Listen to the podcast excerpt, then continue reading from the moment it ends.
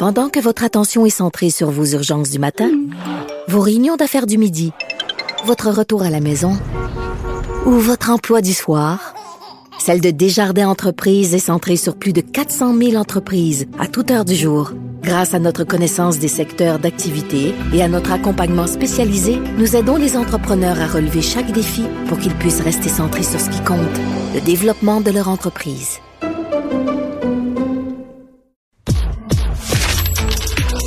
Économie, finance, affaires, entrepreneuriat. Francis Gosselin.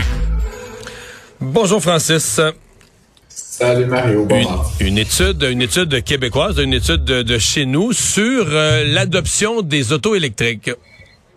Effectivement, ben sur l'intention d'adoption, euh, Mario, euh, c'est donc pas vers l'arrière qu'on regarde, mais bien vers l'avant. c'est le cabinet KPMG qui a réalisé une étude statistiquement significative auprès de 2000 Canadiens très récemment, en, janvier dernier, euh, plus, plus de 50% des Canadiens ont l'intention de s'acheter euh, un véhicule euh, électrique, en fait écologique comme ils l'appellent, mais soit pleinement électrique ou partiellement oui, hybride, ouais, c'est ça. les prochaines années hybride. ceci dit, ce qui est intéressant, Mario, c'est que quand on demande aux gens là, qui, ce qui pourrait les inciter à ne pas faire prendre ces décisions-là, la question du prix là, revient encore comme étant un des facteurs les plus préoccupants, c'est-à-dire que c'est perçu comme étant euh, des voitures relativement chères par rapport à la contrepartie euh, à essence. Mais c'est un euh, peu moins vrai, non L'écart, c'est l'écart parce qu'il s'en vend plus évidemment, on en produit en masse. L'écart est pas aussi grand qu'il était.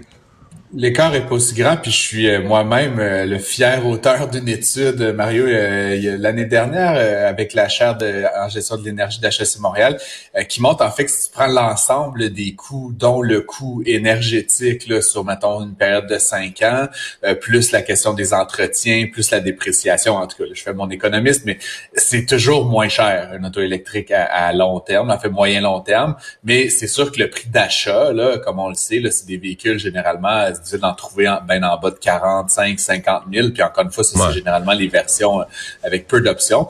Euh, quelques bonnes nouvelles là-dedans, Mario. Ben, je sais pas si tu as vu récemment, mais Tesla, Ford, quelques manufacturiers ont baissé rapidement. Ben, c'est Tesla, je pense, qui a parti la, qui a parti le bal, qui a parti la compétition. moi, moi, je t'avoue, moi, je t'avoue, dans, dans l'annonce, là, je capotais pour tous ceux qui avaient acheté une Tesla, mettons, dans le mois précédent ou dans les deux derniers euh, mois, tu dis, hey, là, tu, viens d'acheter un véhicule, tu l'as payé, je sais pas, 50 000, puis là, tout à coup, il se vend, euh, il se vend à 40. Là. Je, te, confirme que je fais partie de plusieurs forums Facebook d'amateurs de, véhicules électriques. Euh, c'était les gens n'étaient pas contents là, de, hey, t'as-tu pensé? Janvier. Euh, mais, mais, Ford avec la Mach-E, la Mustang électrique, là, ont fait un move à peu près du même, ben, 6 000 mais tu sais, en, ordre de grandeur, à peu près du même. Donc, tout ça pour dire, les prix ont tendance à diminuer. Euh, l'autre bonne nouvelle, je lisais plutôt cette semaine, là, qu'en fait, on est capable aujourd'hui de, de, prédire là, que la densité énergétique des batteries là, va vraiment s'améliorer. Il y a des nouvelles technologies qui arrivent. Et souvent, dans ces véhicules-là, ce qui coûte cher, c'est la batterie. C'est vraiment ça le, le, problème, si tu veux, en termes de, de coût de revient. Donc, ça pourrait augurer là, bien pour le, la suite. Ce qui m'a un peu surpris surpris dans l'étude de KPMG parce qu'on le sait, Mario, puis j'en étais euh, victime moi-même, les délais d'attente hein, pour les véhicules électriques, là, typiquement, c'est presque un an chez la plupart des manufacturiers. Encore une fois, Tesla fait un peu euh, cavalier seul avec des délais d'un mois ou deux, là, mais, euh, mais donc seulement 8% des gens indiquent que c'est un problème. C'est-à-dire que si on met de côté le prix, là, les gens sont pas inquiétés d'attendre pour avoir leur véhicule électrique. C'est un peu une nouvelle norme qui s'est installée. Ça ne choque plus les gens autant qu'avant. c'est pas euh, un gros, le délai n'est pas un gros frein. Non, c'est ça. Puis un autre élément évidemment qui revient dans l'étude, c'est les infrastructures, là, donc euh, tu sais les, les, bornes de recharge et tout ça. Euh, mais ça, on le sait, euh, puis on l'a vu encore une fois dans les dernières semaines. Ben, déjà, circuit électrique, qui est cette initiative partenariale d'Hydro-Québec, va déployer, là, je pense, va tripler le nombre de bornes installées. Puis il y a des acteurs québécois d'ailleurs, là, je sais pas si tu connais un peu ça, Mario, mais Ad le Flow, là, qui est une entreprise de la Mauricie, ils ont annoncé une nouvelle nouvelle borne ultra rapide qui va commencer à être déployée aussi au Québec et en Amérique du Nord très rapidement. Donc, ça, ça devrait atténuer un petit peu. Donc, bref, tout ça pour dire étude intéressante. Puis là, dans la mesure où on a vu une augmentation assez importante cette année de, la vente des véhicules neufs électriques et hybrides, ben, ce serait intéressant de voir le 2023-2024 à quel rythme on continue d'augmenter la conversion. Euh, l'inflation américaine, on attendait ces chiffres euh, ce matin et oups, ça ralentit plus. Remarque, les, je veux que les économistes s'attendaient un petit peu à ça, s'étaient préparés à ça, mais ça ralentit plus tellement là. Hein? Ouais, ben ça, ça ralentit de point. En fait, c'est toujours de donc de, de, décembre en décembre, là, donc euh, ça ralentit de 0.1 donc de janvier à janvier. Donc on passe de 6,5 pour la période de décembre à décembre à 6,4. Donc, c'est vraiment pas euh, très, très significatif. Euh, Parce qu'à ce rythme-là, arriver à 2 à coup de 0.1 par mois, ça va prendre un peu de temps, prendre des années. Ça va prendre 40 mois, c'est-à-dire ouais. 3 ans. Euh, ceci dit, euh, ben, il faut se rappeler déjà qu'on est, on était à un, une pointe là, de 9,1% l'été dernier, puis qu'il est possible qu'on traîne là, quelques mois euh, qui vont éventuellement sortir là, de l'échantillon qu'on considère donc sur la base annualisée. Ce qui est un peu inquiétant pour beaucoup d'économistes, c'est que si on prend juste le, de décembre à janvier, là, euh, on, est, ça a remonté là, sur une base mensuelle. Euh, donc, essentiellement, euh, comme tu dis, avant d'atteindre 2% euh, ça pourrait être un problème.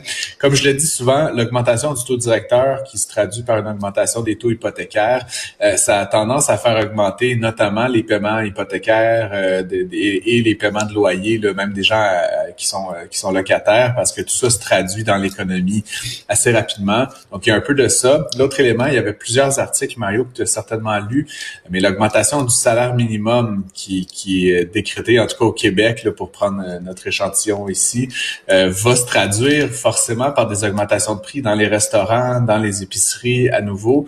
Euh, on parle quand même d'une augmentation de 7% du salaire minimum là, qui va débuter prochainement. Et donc ça également, ça va comme retarder un petit peu euh, l'atteinte de l'objectif de 2% En même temps, on peut pas dire, c'est sûr que les gens au salaire minimum, là, ils ont besoin de pouvoir maintenir un certain niveau de vie. Donc, on comprend les motifs de cette augmentation-là, mais ils vont se traduire par une inflation additionnelle euh, au cours de l'année 2023. Euh, donc, c'est ça, c'est une nouvelle un peu euh, mitoyenne, je te dirais. Du point de vue Effectivement. et malgré la guerre, ben l'Ukraine qui doit renégocier sa dette ben, elle renégocie, puis à la limite ajouter sur sa dette. Puis là, c'est particulier parce que deux choses, Mario, ben, d'un, la guerre est pas terminée. Euh, il y a beaucoup d'actifs qui ont été détruits euh, en Ukraine, des actifs qui vont devoir être reconstruits. Euh, par rapport au scénario dramatique, si tu veux, qui avait été évoqué initialement, le PIB ukrainien n'a diminué que de 30% Je sais pas si, si, le, PIB canadien diminuait de 30% Cube fermerait. non, mais euh, Francis, parce que sérieusement, c'est là que tu comprends que c'est le Fonds monétaire international supporté par les pays qui, qui gèrent ça. Je, dire, je pense pas que toi ou moi, là, si l'Ukraine faisait une ronde de vente d'obligations, euh, je pense pas qu'on achèterait des obligations de l'Ukraine dans l'état actuel des choses. Là. Ben, je pense que même avec un beau taux d'intérêt, même avec un beau taux d'intérêt sur le coupon là. Ramener ça platement à la question du risque, effectivement, là, c'est qu'il n'y a que les organismes comme le Fonds monétaire international pour euh, pouvoir éventuellement subvenir à ces besoins-là. Il y a une partie aussi de financement qui est faite sous la forme carrément de, de dons, de subventions de certains États amis. Euh, il y a des dons en nature également, ben, notamment dans, dans, le cas militaire. Euh, mais en tout cas, la situation est très compliquée. Tout ça pour dire que l'Ukraine estime qu'il lui faut environ 3 à 3,5 milliards de dollars US par mois pour comme juste couvrir euh, un peu ses frais, donc de déficit, sur un PIB de 200 milliards. Là, fait que on parle d'une augmentation là, qui pourrait être de l'ordre d'à peu près 20, euh, ouais, 20 par année de son, de son ratio de dette sur PIB, là, donc 40 sur 200, euh, c'est pas bon. non. Donc évidemment, la situation, euh, c'est pas juste une situation économique ou monétaire, c'est une situation euh, euh, ben, de guerre, une situation sanitaire aussi dans, dans une certaine mesure.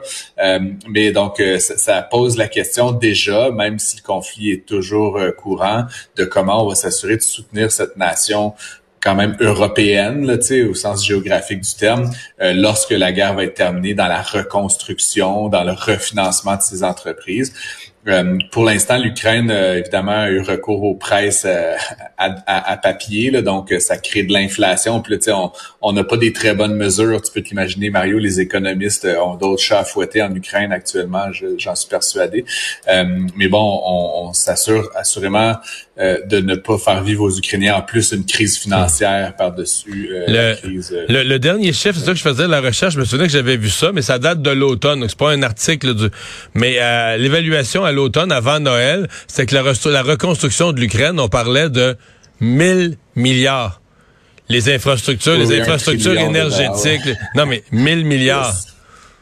Oui, C'est euh, ça fait des ça fait de l'intérêt sur la dette. Oui, mettons, mettons, mettons. Quand t'empruntes 1000 milliards. Puis le dernier élément, Mario, c'est qu'en ce moment, tu l'as vu certainement dans les nouvelles, les Russes attaquent euh, l'infrastructure énergétique. Euh, puis bon, en soi, l'infrastructure énergétique, c'est des centrales, etc., qui vont être très coûteuses à reconstruire. Mais là, l'enjeu, c'est que, comme tu le sais, beaucoup d'industries lourdes de, fabrication, de, de transformation, ont besoin d'énergie pour opérer. Et donc, si soudainement, tu plus les mégawattheures, puis les que tu as besoin, ben là, c'est les usines qui arrêtent, c'est le chômage, c'est le... donc là, il pourrait y avoir comme un effet de deuxième ordre là sur les, attaques actuelles, puis ça, ça va encore creuser euh, ben,